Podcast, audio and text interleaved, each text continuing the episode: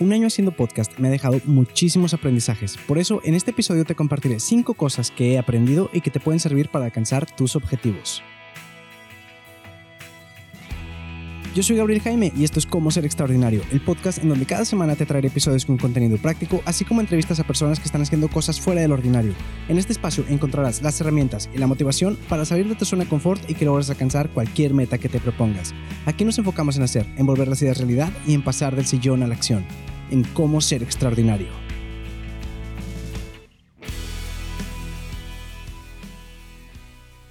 Aspira a inspirar antes de expirar. Con esa frase de Eugene Bell Jr. inició todo esto y es una de las ideas que dan norte a este proyecto. Bienvenido a Cómo ser extraordinario, episodio número 38. Ya estamos en septiembre y el podcast acaba de cumplir un año de que se lanzó. Pero este proyecto no comenzó en forma de podcast. Empezó con una cuenta de Instagram en la que daba algunos consejos sobre productividad, hábitos, motivación, prácticamente lo mismo de aquí, pero además subí algunas cosas sobre salud, estilo, moda, cosas así. Lo que pasa es que cuando dejamos de pensar tanto las cosas y nos ponemos a hacer, aprendemos. Por eso, en este episodio te quiero compartir cinco cosas de las que he aprendido y que también a ti te pueden servir, ya sea que quieras lanzar tu propio podcast, un canal de YouTube, no sé, vender tortas, poner un consultorio. Esto lo puedes aplicar a cualquier proyecto y te lo traigo en un acrónimo en inglés que es RECAP. R-E-C-A-P. Cinco letras, cinco puntos. Y la primera letra es la R, por revés. Pero primero te quiero preguntar, ¿cómo ves el vaso tú? ¿Medio lleno, medio vacío? ¿Y qué haces con lo que hay en el vaso? Hay personas que ven el vaso medio lleno, otras medio vacío. Eso no importa. Lo importante es qué haces con lo que hay dentro. Porque por un lado, si te enfocas en lo negativo, pues es más fácil que te desanimes. Pero, aun si solo ves lo negativo, si aprendes a sacarle provecho, el resultado puede ser muy distinto. Y de eso va este punto. Porque si algo no te gusta, puedes intentar mejorarlo o evitarlo según sea el caso. El inversionista Charlie Munger dijo una vez, yo solo quiero saber dónde voy a morir para no ir ahí. Y él sugiere que en lugar de que hagamos una lista de lo que necesitamos para llegar a donde queremos, que hagamos una lista de lo que nos haría falta para fracasar. Es una checklist de cómo fallar. Por eso te quiero invitar a ver todo al revés. Que pongamos esa situación o problema de cabeza y lo miremos al revés. Y ya que tengas claros qué factores te harían fracasar, procura evitarlos a toda costa. En Instagram yo compartía hace tiempo un ejemplo sobre esto, y era de que si estás a dieta y quieres bajar de peso, piensa, ¿qué necesitas para fracasar? Pues comer de más, no hacer ejercicio. Entonces, si ya identificamos esto para fallar, pues hay que hacer lo contrario. O por ejemplo, si tú quieres dejar de fumar, ¿qué necesitas para fracasar? Cigarros. Si no los compras, ya estarás un paso más cerca de cumplir tu meta. A veces batallamos para encontrar el camino, no siempre, pero en ocasiones resulta más sencillo encontrar los puntos negativos de las cosas. Y esto se puede aprovechar, porque quejarse cualquiera lo hace, pero sacarle provecho a lo negativo, eso no. Y la siguiente letra es la E, por experimenta. No tengas miedo a experimentar, sobre todo si vas empezando. Al principio es cuando más libertad tienes para hacer lo que quieres, porque nadie te ve, nadie te lee, nadie te escucha. No tienes quien te juzgue y tienes todo el espacio que quieras para conocerte y encontrar tu voz y descubrir lo que quieres hacer y transmitir. Claro, si encuentras lo que busques a la primera, pues qué mejor, pero no todos tenemos esa suerte. E incluso muchos que sí la llegan a tener prefieren experimentar para no quedarse con ganas de nada. Y esto creo que aplica para cualquier proyecto, no solo lo audiovisual. Si vas a vender pasteles o algún tipo de comida, pues al principio es cuando puedes quizás ser un poco más atrevido porque la gente no espera ya un sabor específico, por darte un ejemplo. Entonces, experimenta sin miedo, pero cuando tengas ese eureka y encuentres eso que buscabas, ya sea generando contenido o dentro de cualquier negocio o proyecto, creo yo que vas a necesitar la letra C, que de hecho son tres Cs, muy importantes. Compromiso, constancia y consistencia. Compromiso porque cuando queremos alcanzar un objetivo y tenemos un proyecto enfrente, necesitamos comprometernos con este. Y es que si no lo hacemos, difícilmente vamos a lograr avanzar, porque nunca faltan los obstáculos y sin compromiso es muy fácil que al primer tropiezo queramos tirar la toalla. Y complementando un poco más el punto anterior sobre experimentar, creo que es importante comprometernos aún en la etapa de experimentación y debemos ser muy conscientes, muy objetivos y muy sinceros con nosotros mismos si cuando cambiamos de un proyecto a otro es porque no funcionó, porque en serio no funcionó o porque simplemente no nos gusta la incomodidad que nos genera o porque no nos gusta batallar.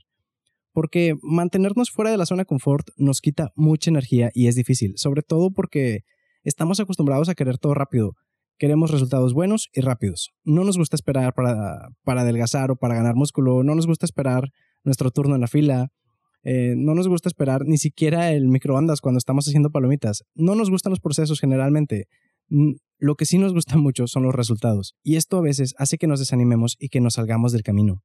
Y pues tampoco podemos estar brincando de un lado a otro sin enfocarnos en nada o andar con que hoy sí tengo ganas y mañana no tengo ganas. Porque este doble ánimo nos hará inconstantes en todos los caminos. Y así vamos a terminar con muchos caminos empezados, pero ninguno recorrido. Y los caminos recorridos son los que valen realmente la pena, ya sea porque nos lleven a donde queremos o porque nos dejan una enseñanza de pasada. La otra C era constancia. Y con esto me refiero a que debemos dar varios pasos para llegar a la meta, porque si llegas a la meta en un solo paso, quiere decir que te falta visión y establecerte objetivos más grandes. O, en el mejor de los casos, quiere decir que subdividiste demasiado esa meta. Y no está mal que dividamos nuestras metas en submetas, pero bueno, creo que me entiendes hasta aquí a lo que me refiero. La siguiente C era consistencia, y es porque nuestros pasos deben ser firmes y seguros. Claro que puede haber momentos de duda, no digo que no, pero a veces es importante que demos saltos de fe, y de hecho, fíjate, algo que aprendí en el parkour es que hay más posibilidades de que te caigas si saltas con miedo a que si saltas confiado. Y te lo digo porque a veces tenemos la capacidad de hacer algo. Es más, hay incluso ocasiones en las que ya lo hemos hecho antes, montones de veces, pero en una de esas nos caímos y ahora nos da miedo volver a intentarlo. Entonces nos aventamos con miedo y volvemos a caer. Y lo, lo intentamos y caemos. Y nos encerramos en un círculo vicioso. Entonces, lo que te quiero decir es que si de verdad quieres algo, inténtalo, pero confiando en que va a salir bien, en que vas a sacar algo bueno de eso. Y entonces, si no sale bien o como tú querías, pueden pasar dos cosas. Uno, que probablemente solo tú lo notes, porque a veces, la verdad, seamos sinceros, nosotros somos demasiado duros, somos muy críticos con nosotros mismos, ya hablamos del perfeccionismo antes. O lo otro que puede pasar es que vas a aprender algo de ahí. Y de eso va el siguiente punto, que es la letra A. Aprende. Puedes aprender de cualquiera y esto lo digo en dos sentidos. En un primer sentido, como dije, pues podemos aprender de cualquier persona, incluso de las que menos esperamos. Y es porque no tiene que ser mejor en nada, porque puedes aprender de sus aciertos y de sus errores, o sea, de lo que ha hecho bien como de lo que ha hecho mal. Es aprender desde los zapatos de alguien más, es aprender, como dicen, en cabeza ajena. Y ahora es todavía más fácil aprender porque, aunque no haya nadie cerca de ti que te pueda enseñar lo que quieres, con un par de clics muy fácilmente puedes encontrar y comprar un libro sobre eso o encontrar una serie de tutoriales en YouTube y eso es gratis. Así que para aprender no hay excusas. Por aprender no paramos. Y el otro sentido que te decía, pues por otra parte, es que así como puedes aprender de los demás, todos pueden aprender algo de ti. Y esto te lo digo aunque pienses y según tú estés muy seguro de que no tienes nada que aportar o nada que decir. Porque no tienes que ser un experto para hablar de algo. Digo, si habrá temas que deben tomarse con muchísima seriedad, como es el caso de la salud y que por obvias razones, pues si no somos expertos, lo mejor la mayoría de las veces yo creo que sería quedarnos callados, como puede ser en el caso de la medicina. Pero fuera de estos temas, creo que prácticamente cualquier tema, pues si vas uno o dos pasos delante de alguien, creo que es suficiente para que puedas enseñarle algo. Por ejemplo, si tú quisieras lanzar un podcast, pues con el camino que llevo recorrido, yo bien podría enseñarte a hacerlo en un fin de semana o menos. Y no me considero un experto, pero sé que tengo lo necesario para hacerlo. Ahora, para todo hay mercado y nichos. Entonces, si quisieras abrir un canal de YouTube, un blog o un grupo, puedes enseñar prácticamente de cualquier tema y encontrarás una audiencia y posiblemente hasta clientes. Si te gusta hablar sobre cómics o de un superhéroe en específico y buscas, seguramente encontrarás grupos y páginas dedicadas a ello. Igual si quieres hablar sobre parques de diversiones, sobre roles de canela, mercados inmobiliarios, de lo que quieras encuentras. Y así como puedes encontrar quien hable de esos temas, tú también podrías hacerlo.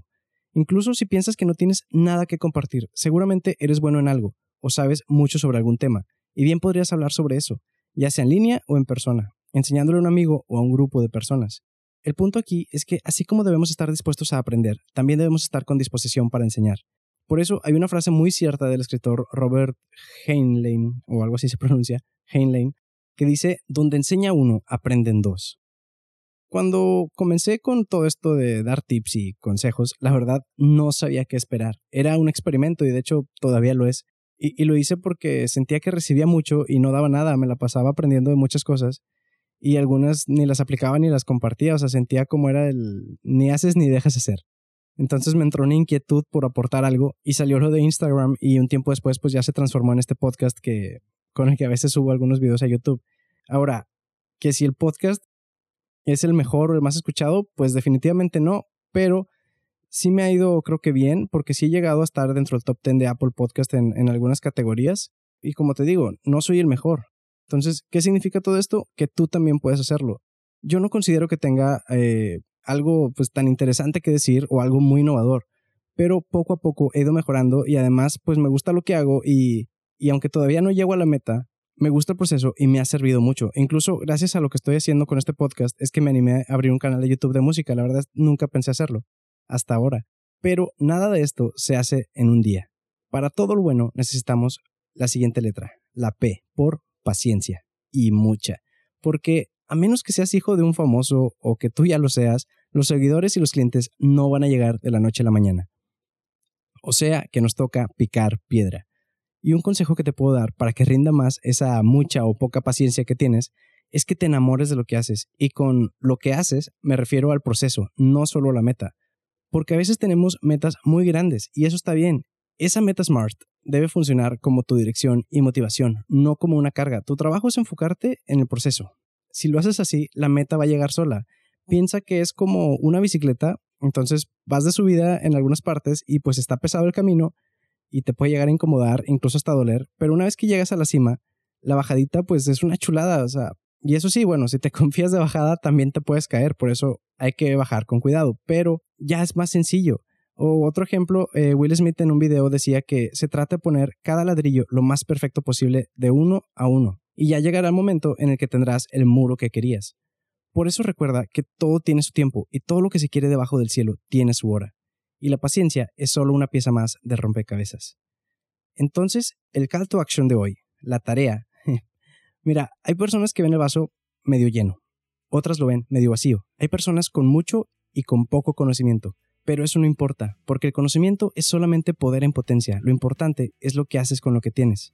Así que deja de pensar tanto las cosas y comienza a hacer, comienza a experimentar, porque en una de esas quizá encuentras lo que quieres, y ya que lo tengas claro, comprométete, sé paciente y recuerda que la constancia y la consistencia son tus mejores armas, pero sobre todo mantente humilde, dispuesto a enseñar y a ser enseñado.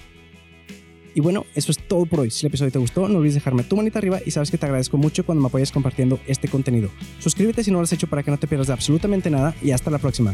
Chao.